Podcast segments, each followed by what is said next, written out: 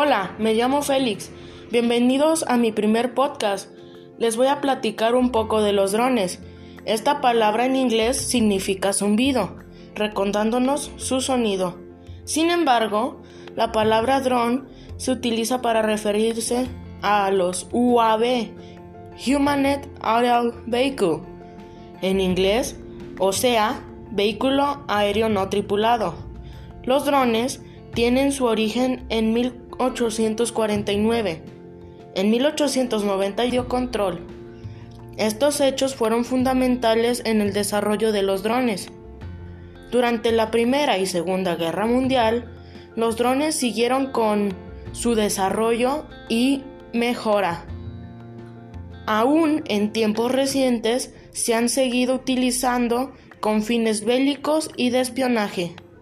En el 2006 se empezaron a comercializar los drones a todo el público. Claro está que no tenían armas.